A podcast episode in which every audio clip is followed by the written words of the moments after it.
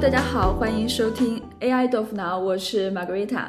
Hello，我是 Takila。嗨，大家好，我是 Rumble。啊，今天非常开心啊！我们今天邀请到了星爷作为我们这个节目的本次的嘉宾。然后星爷呢，可以说是在 VR 界最懂 AI 的人。呃，我们欢迎星爷，星爷跟大家打个招呼。嗨，大家好啊，大家好，我叫刘鑫，新旧的新啊。那我简单介绍一下星爷啊，星爷呢是之前是在人大毕业之后就到了香，在香港的新世界集团担任架构师，回国之后呢也是在阿里、腾讯都是担任这个首席架构师，之后呢是自己创业，然后目前是在这个 VR 领域深耕。我们今天也非常开心能够邀请到星爷跟我们一起来聊这个 VR 这个话题。那我想问您一下，就是您在那个新世界集团，就是那新世界集团，就是我们当时还查了一下，不是特别明白，它是一个地产的集团吗？呃，其实其实它是应该是一个香港的一个，应该叫新华汇阳集团、哦集团。然后它嗯实际上是跟西单图书大厦，它是呃联合搞了一个就是呃当时的一个图书的一个垂直的购物网站，就是买书的一个网站。哦，对，就类似于像哦当时的那个当当。当当，嗯，对，嗯其实我们当时跟当当是直接的一个竞争对手关系。哦，然后您主要就是其实负责这个，就是等于是电商是吧？对，当嗯时是负责电商，当时电商应该还是方兴未艾，或者说刚刚开始嘛。后来实际上就是怎么说呢？就是去了这个一个嗯，就是 SNS 的这么一个一个一个一个网站。就是当时呢，怎么说呢？就校内网，你们应该知道是吧？嗯，知道知道，嗯，知道知道，嗯，嗯，对，在校内之前其实有个叫占座网，占座网，对，占座网，对，然后它是易游易游下面的一个网，当时其实它比它比那个就是校内要早，哦，对，而且他当时在在那个校园里面是更更那个什么一点的，就是等于是一零几年的时候是吧？对，很早。校内就是零几年了，还对他那是零几年更早，嗯然后呢，就是我可能就比较惨，我基本都是被拍在沙滩上那一批，就是时间窗口都赶的不对啊。就是差几年就赶上校内了。对，但是但是其实校内是是一开始抄我们嘛，对，但后来我们运营的有问题，对嗯，啊。嗯，明白。哎，那您是怎么就是一步步现在就变成做 VR 了呢？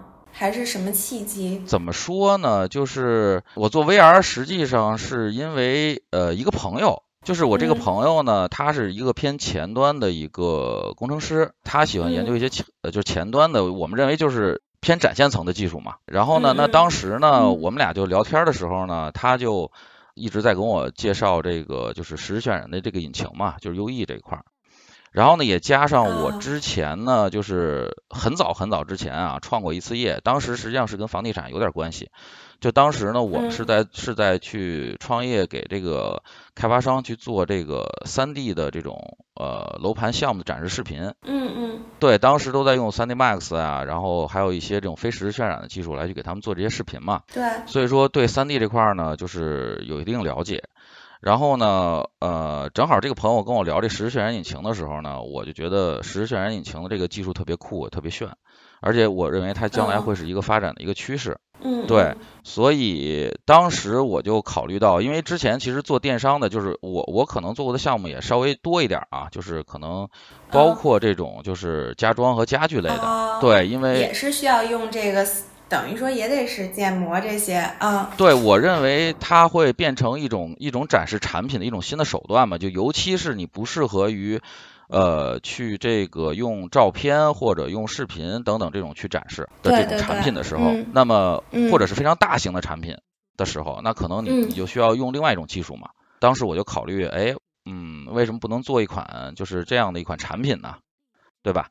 然后嗯另外呢，当时就是其实已经有一些这种在线渲染的这种，但是它是非实时渲染的啊，它应该是云渲染，嗯但是它要吐到云端去渲染的这种技术，就比如像酷家乐，其实还是比较有名的啊，嗯他们在做，但是他们的技术比较落后，而且他们的那种可视化程度比较低。啊，对对，就是其实您说这个，就我想，就是我原来环球那个项目，就是现在刚开那个啊环球影城那个项目，对，当时他们就是也是说想建模，然后的我我不知道您您应该比较了解，就是他们那个实用型的那种数据哈，都在一个叫 Revit 的平台上。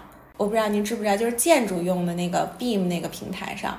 对，我知道那个平台，Beam 我知道。啊，Revit 那个，当时他们就是也是就就是您刚才说的这种，就是想找一个直接从那个能实时渲染的一个东西，然后也是直接就看到，然后以后可以在这个里头大家戴上这个眼镜，直接就开始培训或者什么的。当时我记得我们那个老板也是觉得这是特别好的一个方向。对，因为其实嗯就是很早就出现在建筑业里面的一个概念了嘛，我对这个稍微了解了一下，对了了解一点啊，就是嗯因为实际上。嗯呃，它最开始的目的，它它的目的不是为了就是呈现，它的目的是为了让你可视化的去了解这个项目的进度，以及这个项目的就是怎么说呢，就是呃工程预算啊等等，它都可以推导出来。就是在建之前，它可以推导出来。它实际上建模的最主要的目的是为了推导它后面的成本，然后包括它后面的项目嗯管理、过程管理。然后呢，还有就是就是对这个呃可能一些测试，就比如光照测试、碰撞测试，对它其实是是是为这个目的，它是为了建筑本身，它并不是为了之后的。就是我认为高可视化那个阶段，就是说，我认为，比如销售实际上是需要用到高可视化的。就是如果你拿那个嗯。Revit，就是或或 Revit 或者是就是说这个传统的 Beam 的这些模型，去给这个就是终端用户去看的话，消费者看的话，那他会觉得你这嗯。建筑太丑了，没法看。对，是，对，所以他们的应用场景是不一样的啊。所以就是他当时也是，就是觉得那个 Beam，因为等于说按您的说法也是，如果给消费者去看的话，就用的其他的屏，就是用的其他的，但是就这两个等于还得重新建模，再重新弄一遍。然后所以说当时他想的就是。总是想用那个 Beam 直接能出来渲染，但后来发现好像也很难实现。呃，其实嗯。我我现在也在做这块儿的一一点儿研究啊，我也跟一个嗯就是嗯。国内做 Beam 的一些人在聊这个事情，就是其实它的模型，呃，理论上讲是有通用模型的，是大家可以用的，但是这里面最大的问题是在于它渲染时候的这个效率问题。就是说实实时渲染，它对这个模型的面数总总总的模型面数的呃要求比较高。就如果你面嗯数过大，然后你同一时间展示内的这个这个面数过多的话，三角面过多的话，那么它渲染起来就会对显卡要求非常高，就会非常有压力，或者说对于你嗯你来嗯看的时候就会非常卡嘛。对，但是其实我们也可以利用利用一些技术手段来去解决这个问题。嗯，对，就比如就是现在有那样的，就是有这样的，就是呃，现在其实还没有结合起来，但是嗯有一个 BIM 的一个一个朋友，他在做 BIM 的，他也想实现这这些效果嘛，这是大家都想要的一个结果，对，因为它可以从生产到产出、销售完全串起来。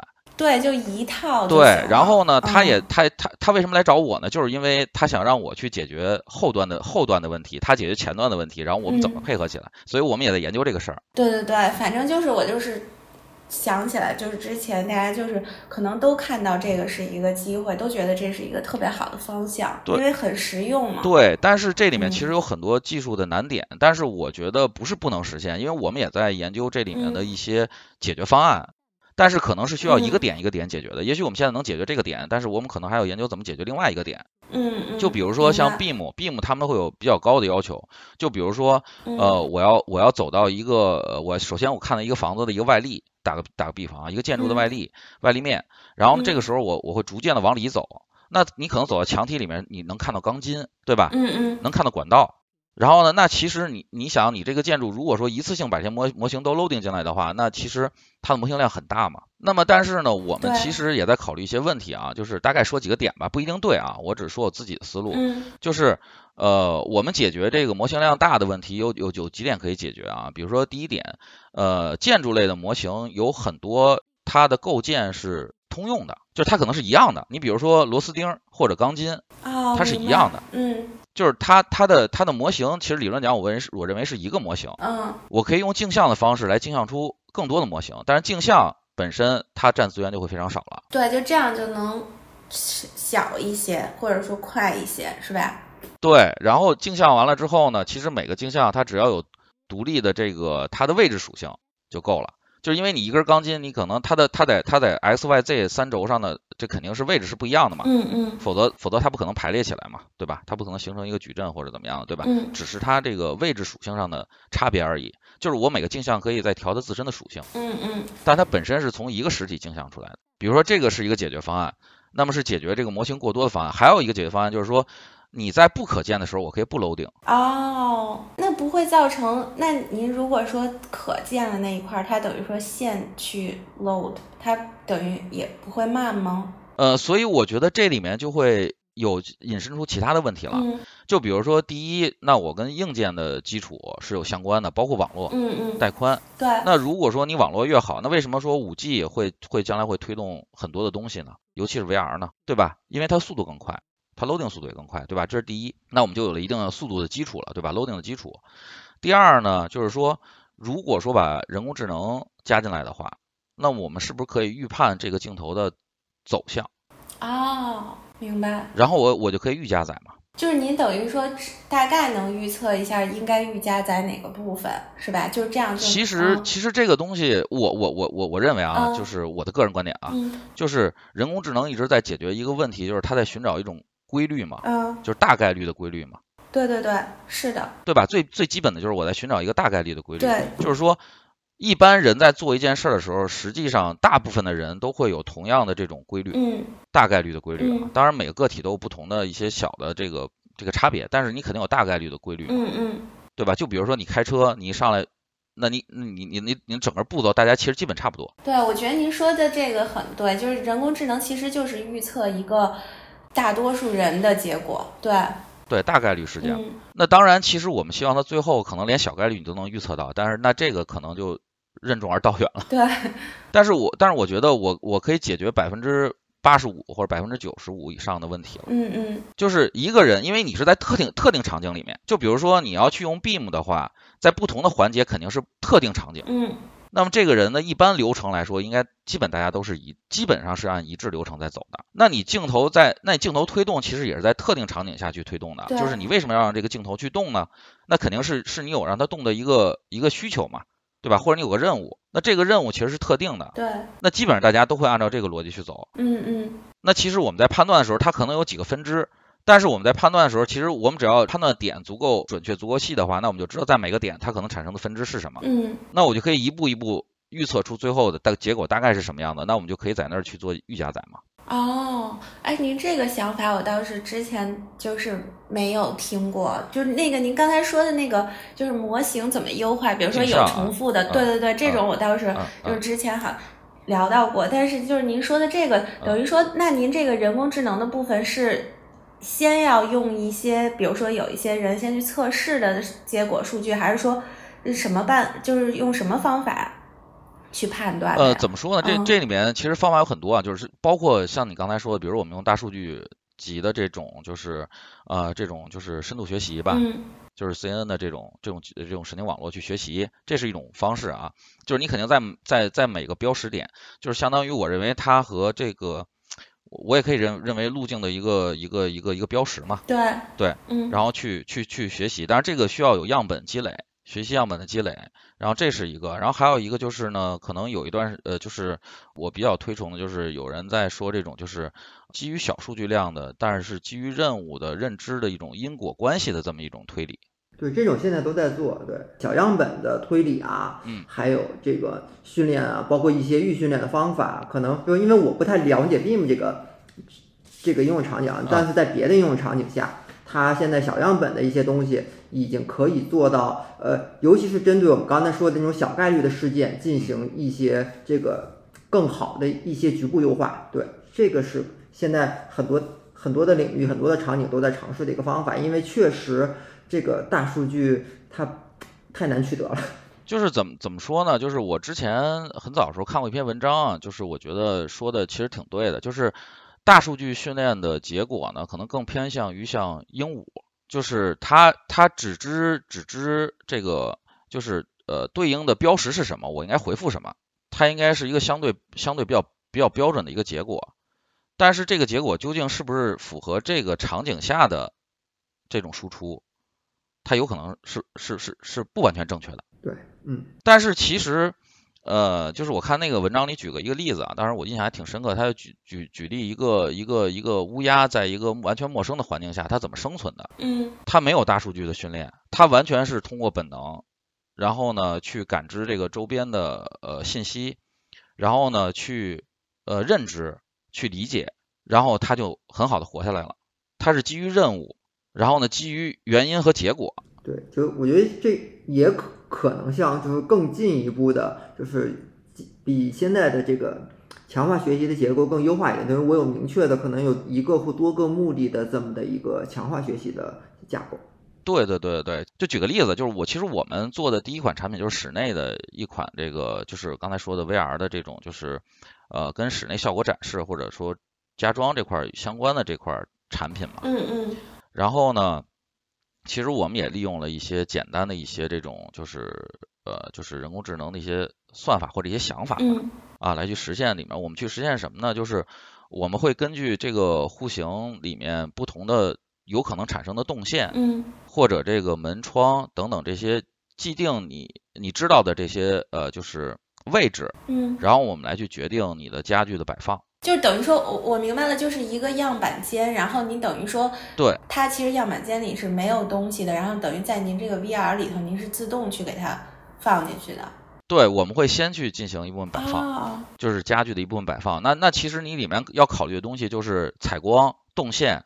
然后还有一般常规下大家会怎么摆放的这个所谓，其实这个就是大数据了嘛？对对对，就是就是大数据的一个，就是大家常规认为要摆放在哪儿，这个是这个是基于基于基于大家的这个一个一个大数据的一个这个一个这个这个概率的统计嘛？嗯嗯，对吧？对。然后但是实际上你的采光跟你的动线是个因果，就我认为它它是一个集合体。对对对，就是说你你你你的窗呃在什么位置？由于你窗在什么位置，造成了你不能把柜子摆在窗户的前头，对吧？嗯，这这个不就是一个一个一个一个，我认为就是个因果嘛。嗯，它不需要大数据。那我问您一个问题，就是比如说我在贝壳上看到的那些，我感觉是真实的给拍的，是不是？它也有两种。嗯。它其实它是实际上它用的是那个，它应该不是用七二零相机拍的，嗯嗯，它是用那个就是就是就是三 D 扫描相机拍的。哦，它那等于直接拍出来就是 VR 的了。其实我我说句实话，就是 VR 这个这个词儿吧，让大家用烂了，就是就是我我不觉得那个叫 VR。就是戴个眼镜，就是大多数我感觉理解就是戴一眼镜就 VR。我也不认为戴个眼镜那个就是 VR，啊啊啊！就是 VR 这个这个东西，它是一个软硬结合的东西。嗯，就是就是我我不认为就是说它那个 VR 叫 VR 的原因是什么呢？就是啊，应该怎么说呢？就是呃，其实它也叫 VR，但是我认为它的互动性太差了。VR 本身是 VR 本身的定义里面是有交互和互动的。对，它没有互动，它就只能是看。它其实也有互动，就就是就是你可以看，你可以走，对吧？对。但是你的走是按照它固定的点走的，对吧？对，按照它的。它叫固定线路嘛？对，因为您刚才说那线路，我就想到它这个，因为它那个我感觉很好预测线路。它它没有自由度啊。对对对。也就是说，因为因为它的点为什么好预测？因为它的动线，这个屋子已经在这儿了，所有家具也都摆好了，嗯，它的动线就在那儿。然后呢，它是人为的去拿相机一个点一个点去去扫的。嗯嗯。对吧？对对对。那它那那它就是说。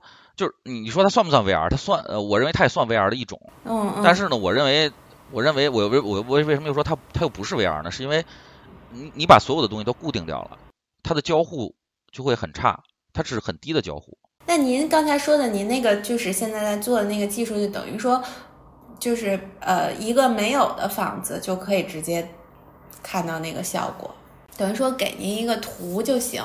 图纸对一张平面图，对对对对对啊，对它会自动把把呃，就相当于它也不算自动吧，就你可能也需要绘制点嘛，就是几个点嘛，然后呢，包括可能标识窗啊门的位置，然后它就会呃生成一个虚拟现实的空间嘛。啊，那我觉得这还是很有挺有就是需求的，嗯，就是它可能 to B 的层面会更多一些，嗯嗯，对 to B 对，但是我我认为呢，就是什么呢，就是。它会降低专业性，是怎么？就是它不需要那么专业的人，就呃，就像就比比如你做室内设计的话，嗯，你可能是需要是需要有一定专业性的，对吧？对。或者你去操作软件的时候，你也需要有一定专业性，对吧？那我们其实我们在做的一件事就是，我们希望降低这个门槛嘛。哦。其实每个人都有产生内容的欲望的，就是就是你能产生什么而已。比如说呃，比如比如说你发个朋友圈，你也在产生内容，对吧？那你用手机随便拍拍照就可以了，很简单。对吧？那我那我们如果换过来想想，就是说，如果你能很简单的去去去去去创造一个 VR 的呃虚拟现实的空间的话，那你也可以产生这种内容啊。对，现在其实就是我觉得，如果大家能随就是都没有门槛比较低的去做的话，那可能就是特别频繁的去创作。对啊、就好像为什么说就是你写一些文章啊，或者写一些这种文字嗯是相对容易的，因为这个大家都可以，对，对吧？嗯那为什么说原来，比如说在这种摄呃，就是是呃这个这个这个摄影摄像技术，就是呃就是很早期的时候，它也是比较专业的一个东西的时候，对，为什么呃你会发现有一个人，就是因为我我可能活得比较老了啊，岁数比较大，然后就比如说有人会拍照嗯，就很牛，对对。而且当时也不是，就是当时没有，就只有专业的人才能发出照片来。对，因为他要去调光圈，对吧？对，他要去调各种的这种，比如说这种什么什么长焦啊什么，因为我我这不太懂啊，嗯就是这种东西。那么那么那时候也没有傻瓜相机，对吧？对，那你就会觉得啊，这东西这么深奥啊，或者说 PS 美图秀秀，这不是同样的道理吗？对吧？啊，因为刚才也提到这个在 Beam 环境下，这个它的这个多边形那个渲染嘛，然后因为我个人也更关注这个真正可能应用更广泛，或者说大家用引擎用的更多的像游戏行业，或者在游戏里面，我据我所知啊，就是可能大家用了很多这个像法线贴图这种方式啊去避免这个多边形的这个加载，然后就会等于是高模减少去做三角面嘛一对吧一个一个简化，对，减减少面嘛，就是在在可能嗯，Beam 这个产品中会不会也会用像法线贴图这种的这种传统的手法去做一些这个加速呢？呃，法线贴图它会，它其实是利用那种就是利用黑白图或者等等，它产生的一种对这种这种这种感官错觉，你知道吧？它它完全降低了一个精度对。但是你在 Beam Beam 的要求正好是跟它是反的，Beam 要求的是是我所有的是所是我所有的模型的精度，而且是呃是要到建筑级的，就是它是要到毫米的，到厘米都不可以，因为它之前的应用场景是不要求效果的。嗯哦，那这个还挺神奇的，对，因为我觉得像大多数的现在我们看到的更多的像这个引擎里面的渲染，还是说只要求它的效果图，不要求它那个真正模型的结构图。呃，其实呃，对它可你可能对精度要求不高，但是 Beam 对精度要求是最高的，嗯位置的精度，然后就是那个它的这个模型的精度，然后就是整个模型的精度，就是比如说一个钢一呃一个钢筋，然后它的这个直径是多少，那必须就是就是一模一样的，跟实际的是一模一样的。嗯嗯嗯，那对，那肯定对，所以它的多边形等于是就它的模型必须是一个等于高精的这么一个模。对，所以说，所以所以我刚才说的就是它是完全两个不同的应用场景，嗯但是实际上，呃，它从就是就是业务上面，它实际上是串起来，就是你去盖一个建筑，最后你要去把这个建筑销售出去，不管商业地产还是住宅，对吧？嗯或者是你哪哪怕盖了一个盖了一个这个展馆，你也需要把这展馆让这个就是就是别人知道嘛，对吧？那它是需要高可视化的，对，但是建筑的那个本身那个是要求精度的，因为它它只有有有有有精度，它才知道它的用量和成本控制的是是精准的呀。嗯这是你真正 to C 的话，你要要可能更追求的是一个渲染效果，而真正你是在工业级做生产的时候，要求的是一个模型的精度。对，但是我是认为，其实呃，怎么说呢？就比如说我们在不同的应用场景，我们其实是可以 load 不同的模型嘛。嗯嗯，对嗯但是不代表我们不能在一个渲染引擎上去做这事儿啊，对吧？对，因为我是知道，就是之前为什么大家都想这个问题是，就是你已经有了一套那个 Revit 上面或者就是 Beam 上面那个模型了之后，我记得当时就是想做一个能渲染出来能去参观的那那种 VR 的，就是等于是大家拿着那个眼镜去看那种模型，那等于全部都要重新建一遍。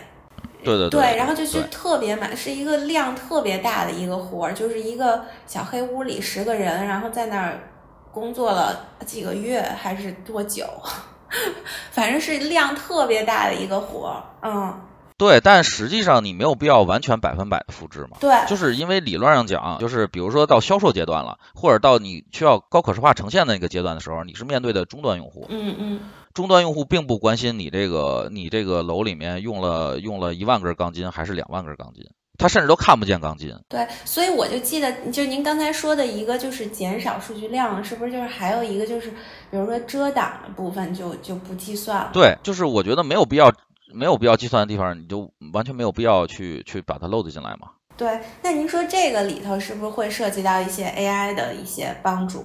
就是把这个模型给它，就是有一轻量化的这个过程。就是减面的过程嘛。对对，其实其其实减面的过程，理论上讲，现在是呃也有很多工具可以自动去做这件事儿。嗯嗯。而且其实，呃，它可能跟这个 AI 的，就是这个技术可能还不太沾边儿。它实际上就是在在这个去优化这个模型的一些部分。嗯。就是其实呃理论上讲吧，就比如说啊，我举个最最简单的例子，还是。啊，这应该怎么说呢？但是这个肯定有人为因素也在里面。嗯，你就比如说啊，我们呃一般的柜子跟沙发啊，如果你呃就是柜子吧，拿柜子举例可能更好。就比如你的柜子，你在不开门的情况下，其实你连背板都不用做。哦，对对对。因为你柜子基本都是贴墙的嘛。当然，这个如果以后跟跟人工智能能够能够关联起来，就比如说我们我们知道柜子一般情况下，嗯。如果它不需要开门的这两个条件下，那它不需要这个背板的话，那可能呃就是如果我拿一个有背板的柜子的模型放进来之后，那它优化它可能直接我会把背板去掉了，对吧？嗯嗯嗯。因为刚刚思燕提到这个，其实您觉得这个 VR 其实重点还是在这种交互上能实现一个突破嘛？就您觉得说 AI 在这个 VR 实现交互上会有有什么样的一个作用呢？我重复一下你的问题啊，就是你认为 AI 对交互，对这个 VR 的本身内容交互会有什么样的帮助？是这意思吧？对对对对对。咱们举个例子啊，你肯定看看这个直播，对吧？直播带货，女孩一般都爱看直播带货，对吧？然后就比如说买点什么化妆品啊等等这些东西。那你有没有想过，就是说，其实其实现在的直播啊，直播带货的话，就是说。呃，我认为它是一个弱互动，嗯，就是你去看一个主播直播带货的时候，你能你能给他，比如说点个赞，或者或者送点礼物，或者可能更多，你是在底下说几句话，嗯，弹幕对吧？呃，我认为它是它是弱交互。什么叫弱交互？就是你感觉你跟他交互了，但实际上他跟你交互了吗？嗯，没有，对吧？就比如他在他在介绍一款面霜的时候，这个时候你可能想看个眼影，对吧？然后你在底下打我要看眼影，我要看眼影，你打一万句，他也他也还是会去介绍这个面霜。对吧？那你觉得你跟他交交互了吗？你没跟他交互，实际上是你感觉你在跟他交互，对吧？对对对，确实其实没交互，嗯。但是就是说，呃，为什么他不能跟你交互呢？是因为这里面有很多原因，对吧？比如说他现在正在介绍这款东西，我不可能同时再拿出眼影，因为底下所有的人都有不同的需求。对。那好，那那那想没想过，就是说，呃，假如我们以后有一个有一个虚拟导购，哦，虚拟导购就只针对你，对吧？但是你想要一个什么样的虚拟导购呢？这个回到了刚才我们上面说的，就是上上上面上面上面上面说到的一些问题。就你想要一个什么样的导购呢？你是想要一个你对他说你好，然后他对你说你好，然后呢你对他说我要看面霜，然后呢他说好，我们这儿有一二三四五六七八九十十种面霜，嗯，这样的一个导购呢？还是你想要一个跟你在现实现实生活中购物一样的那种人的接近于人的这种导购呢？你肯定需要另外一种。对吧？那你需要另外一种的情况下，那跟人工智能的全领域都有关系。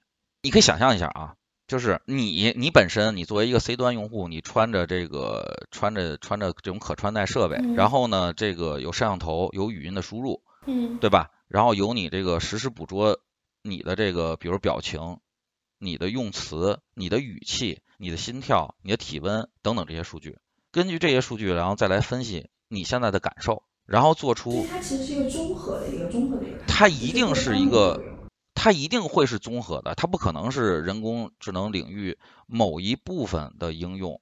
我就是，就你可能会慢慢慢慢发展成最后这样，但是它一定是最后这样才是最有价值的嘛，嗯，对吧？其实通过这些输入，然后它去来去判断你现在的心，就是你现在的心理预期，这才是最重要的。就真正一个好的这个导购，你你就是如果是个人的话。他凭什么能把东西卖给你？他实际上是一直在通过抓你的表情、抓你的语气，嗯，来去判断你的心理预期是什么，或者我应该怎么去引导你，对吧？对，对，看你，比如你跟他一些眼神交互呀，你跟他说话语气啊，包括你俩聊的这种话题的当时那种感觉，其实他也是一个比较，也不是说很理性，有有时候是用很感性的判断。这种东西，你说人工智能它怎么去实现这样的呢？其实我觉得它是在推理你嘛。嗯，推理你的最大可能性嘛，而且有一个最关键的就是说，如果你穿戴了可穿戴的这种这种实时捕捉你的你的数据的这种这种设备的时候，嗯，你远远比跟一个就远远比一个人来去仅仅通过你的表情、用词和语气来去判断可能会更准确。因为这里面包含了你的心跳、体温等等，这些你肯定知道。就是你类似就比如说一个测谎仪，对吧？嗯，他怎么能知道你说你说谎了呢？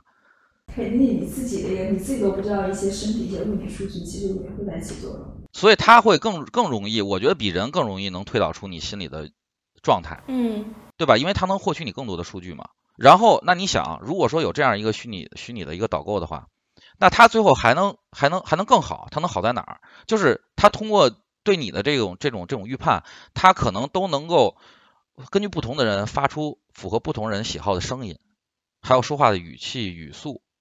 对，这种听起来挺可怕的。呃，我觉得人做的任何一件事儿都挺可怕的。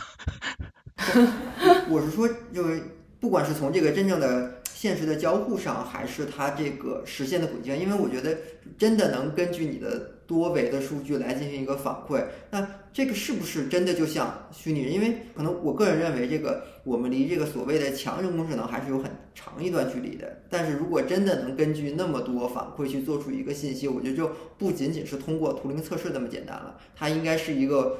我个人感觉都已经达到比测谎，就是比测谎仪还进一步，还能根据你的反馈去做出一些改变。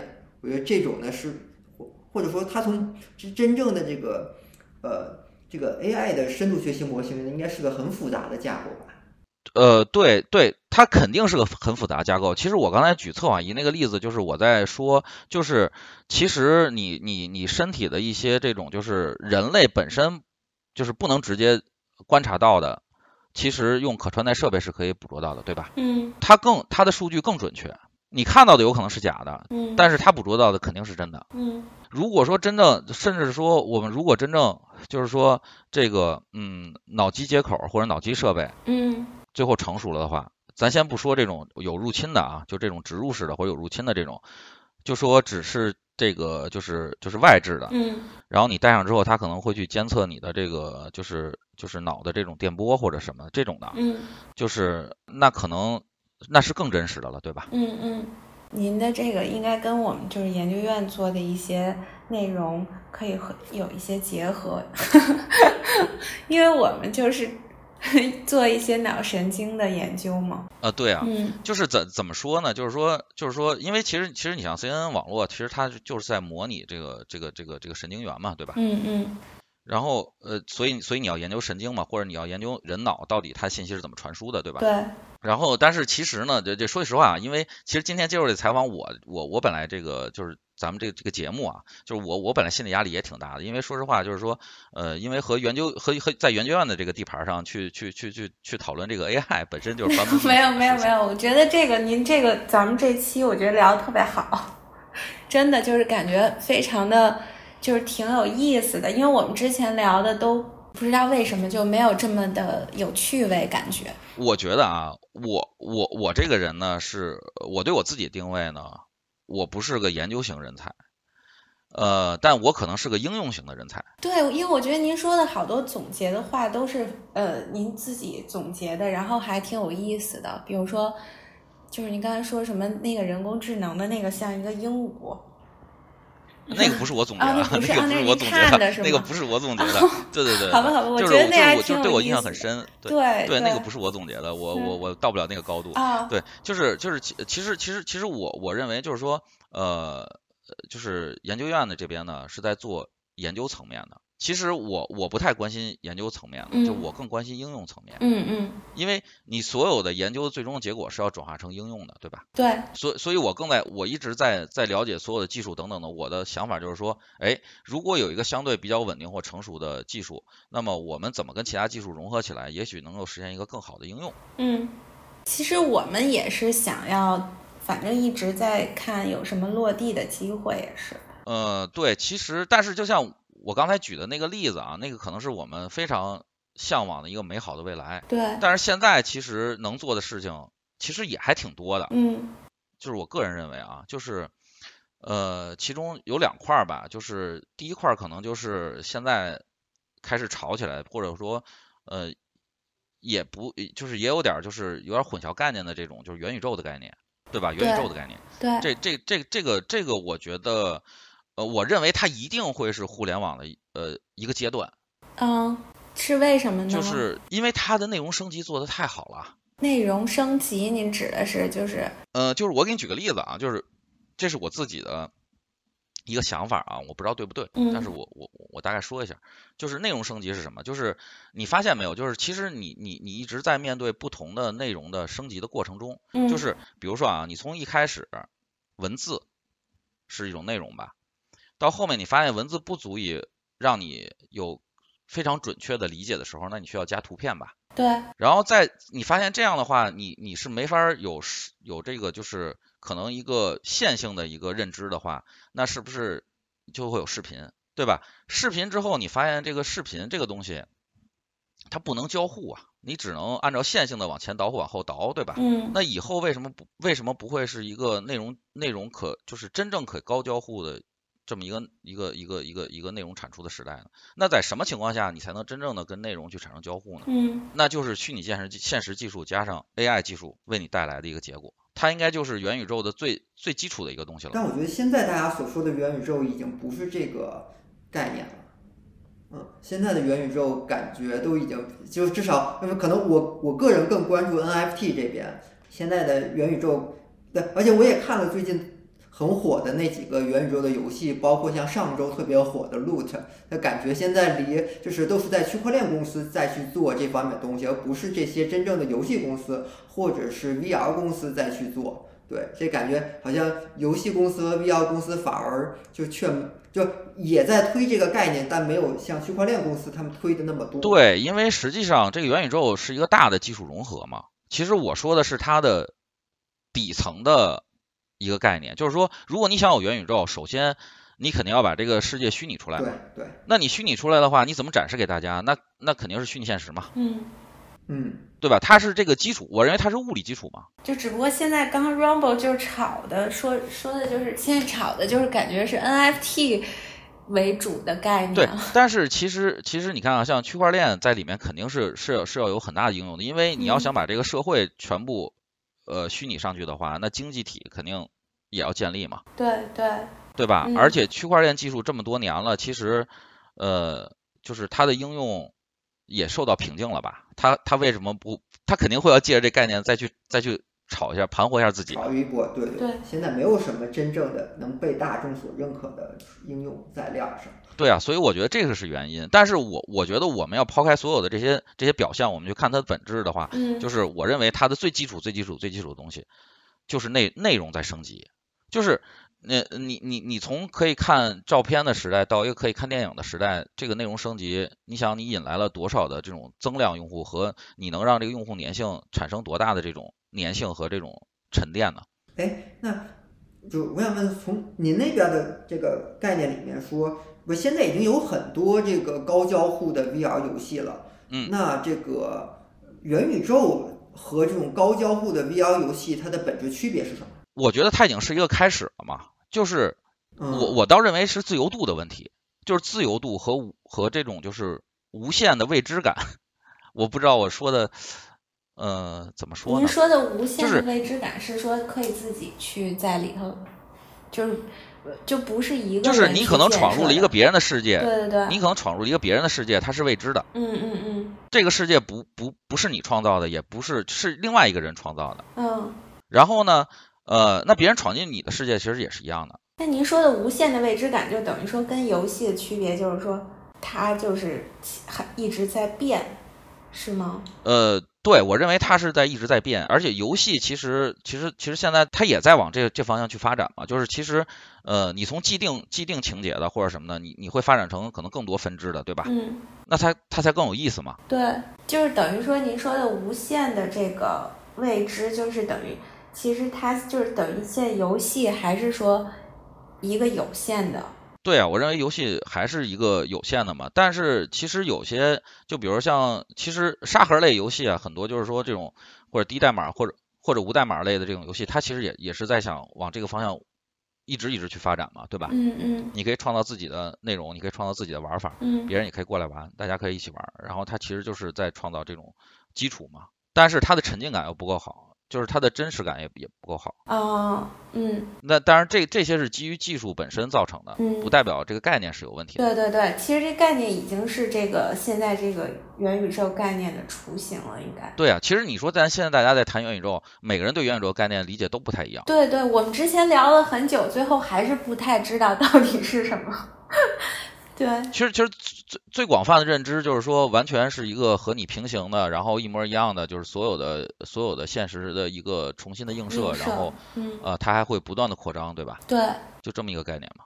对但是你说这个概念是不是很虚呢？就是大家谁都可以往这上套啊，对吧？对，但是我觉得这里面肯定有个有个基础嘛，嗯，就是我我认为如果反正我我我我后面可能想做的事情就是我们我我在想我后面去怎么能够去去在这个基础里面去做些事情。Thank you.